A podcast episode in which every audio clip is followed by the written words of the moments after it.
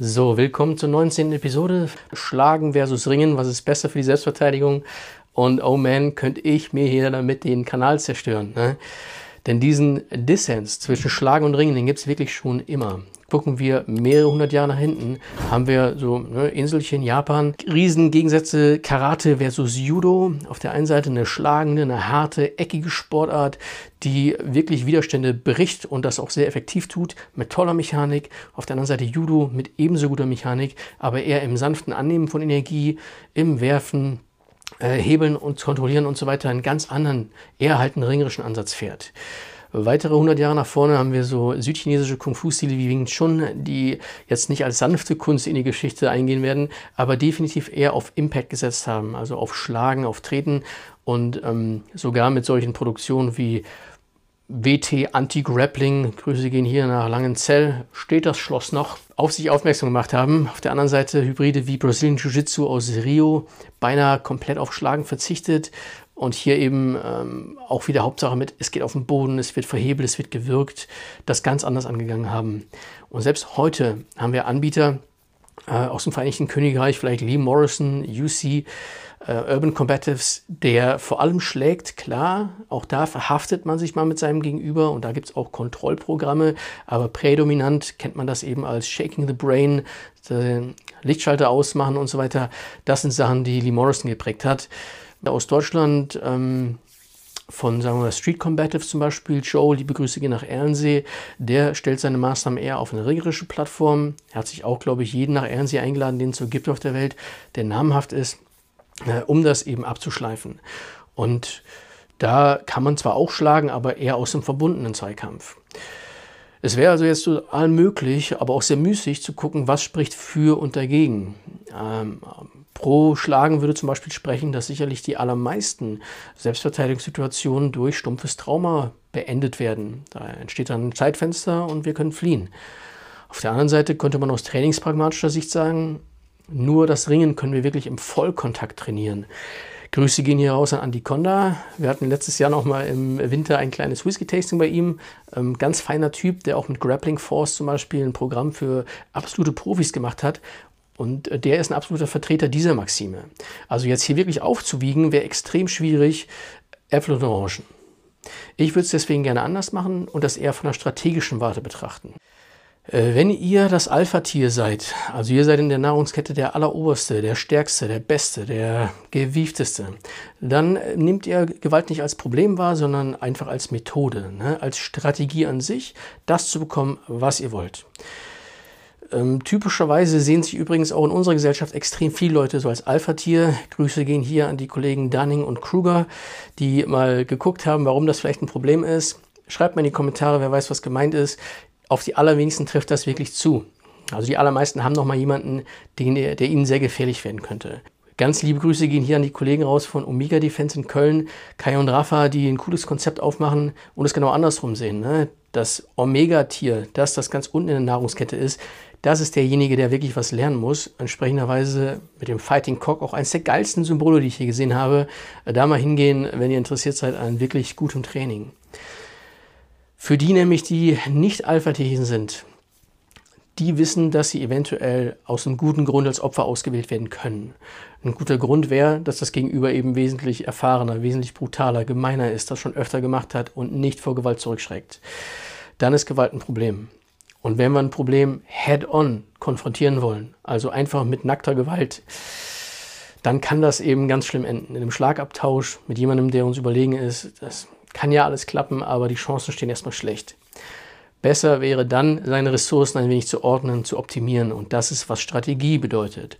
Strategie ist die Ordnung seiner Ressourcen, das Vorbereiten, damit man dann nicht in der Lage affektiv handeln muss und am Ende eben Fehler macht, die man vorher hätte vorentlasten können. Äh, eine bekannte Strategie jetzt zum Beispiel aus der Politik ist der Krieg, also der positive Einsatz militärischer Güter, um zu gucken, dass man jetzt einfach äh, ja, Schadensminimierung betreibt, aber man weiß, ja, Kind ist schon ein bisschen in den Brunnen gefallen, man kann nichts mehr mit Verhandeln machen, wir müssen kriegen. Übertragen wir das auf unser gesellschaftliches Problem Gewalt, ähm, dann ist sicherlich eine Strategie die friedfertige, die Deeskalation. Ganz fette Grüße gehen ja raus an Ralf Bongartz, der wirklich ähm, gerade ein tolles Programm auf den Markt bringt. Ich höre das immer wieder von Leuten, die bei mir auf Kursen sind. Das muss ganz toll sein. Das ist eine Fachausbildung. Äh, da mal reingucken. Ich denke nicht, dass es jemand bereuen wird. Ist natürlich auch ein Kollege aus Bonn. Also äh, hier Props an die Rheinländer. Wenn wir sagen, es gibt auch noch was anderes, und das wird Ralf wahrscheinlich auch befürworten, dann müssen wir auch uns auf Gewalt vorbereiten. Und da sind wir jetzt ganz, ganz eng in dem Thema. Wie wir das nämlich vorbereiten, also wie wir das konkret angehen, wenn wir sagen, kämpfen ist eine Option, das ist dann die Taktik. Und die Taktik ist zum Beispiel zu sagen, wir ringen. Die Taktik könnte auch sagen, wir schlagen und fliehen. Zu sagen jetzt von Anfang an, dass das alles ist, was wir wollen, also wir machen Grappling, Greifen, Ringen als Stil, würde bedeuten, wir holen die Taktik über die Strategie. Und das wäre eine dumme, dumme Idee, weil es dann sein kann, dass diese Taktik nicht mehr zum Problem passt und wir effektiv an der Lösung vorbeiarbeiten. Ein Beispiel wäre, das Gegenüber ist wesentlich größer als wir, wir sind alleine unterwegs, werden hier irgendwie verschleppt oder so und müssen vor allem fliehen dann wäre es eine dumme, dumme Idee, sich körperlich mit dem Gegenüber zu verbinden. Also sich wirklich da einzufädeln, neudeutsch Underhook ne, oder noch schlimmer Overhook, also irgendwie das Gegenüber im Arm umarmen. Dann verbinden wir uns damit. Ne? Wen wir greifen, der greift uns auch und dann haben wir uns hier verbandelt als schwacher Mensch. Das wird wahrscheinlich in die Hose gehen. Wahrscheinlich wäre da die bessere Entscheidung zu sagen, wir bereiten das Fliehen strategisch vor, mit der Taktik des Schlagens, möglicherweise der präemptiven Plattform, also zuerst zuzuschlagen, um dann abzuhauen.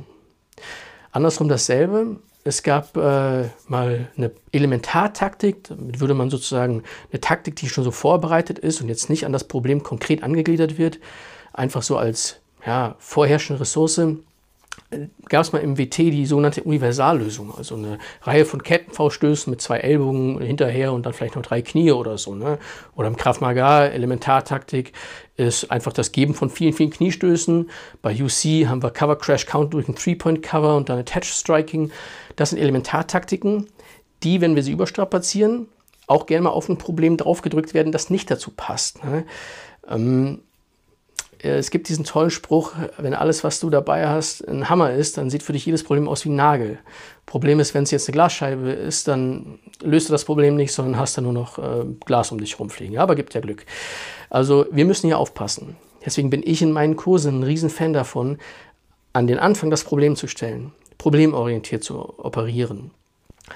Äh, das könnt ihr natürlich machen. Ihr könnt meine Kurse besuchen. Es gibt praktische Gewalthandhabung. Da geht es vor allem ums Fliehen und dann gibt es den Kurs Nahkampf, früher äh, praktische Gewalthandhabung 2, der sagt verbundene Kampfhandlungen, das Gegenüber zermürben. Das ist dann sozusagen die taktische Ausformung, zu sagen, das Gegenüber ist trotzdem noch überlegen. Aber jetzt haben wir keine Wahl, wir müssen den Kampf führen, weil Töchterchen ist dabei, Raum ist beengt. Wir müssen hier für jemanden einstehen oder wir fangen vielleicht sogar den Kampf an dann äh, ist Fliehen keine Option mehr, sondern wir müssen diesen Kampf führen und dafür würde man sich dann auch ringerischer Mittel bedienen. Sind jetzt die Mitbewerber schlecht? Um Gottes Willen, nein, natürlich nicht.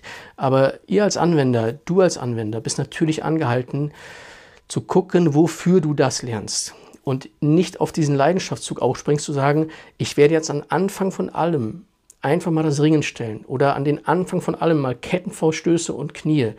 Das würde nicht mehr zu deinem Problem passen und du musst dich da eher öffnen. Dazu kommen natürlich noch Sonderprobleme und deswegen freue ich mich total, euch hier das Seminar anzukündigen, auf das ich mich am meisten freue. Taktischer Bodenkampf am 6. November bei meinem guten Freund Thorsten Schindler vom Trainingscenter für Kraft Maga in Günzburg. Äh, nah beim Legoland, also wenn ihr Bock habt, kommt da vorbei. Fantastisches Seminar, wo es eben um die prototypischen Probleme gibt in Kampfhandlungen, wenn sie sich Richtung Boden verlagern, weil da typischerweise Sachen etwas anders liegen als einem sportlichen Zweikampf am Boden. Ähm, also meldet euch da an, das wird ein tolles Seminar mit tollen Leuten im Clever Fit. Ich werde vorher noch ein bisschen Kniebeugen, also wer Lust hat, kommt auch ein bisschen früher, macht ein bisschen Kniebeugen-Battle mit mir. Schreibt mir die Kommentare, ob ihr mehr so der Ringer seid, mehr so der Schläger seid. Dann muss ich es nicht machen und meine Abonnenten vergraulen. Natürlich kann ich euch dann besser abholen, wenn ich weiß, worauf ihr steht. Ich danke für eure Aufmerksamkeit und bis zum nächsten Mal.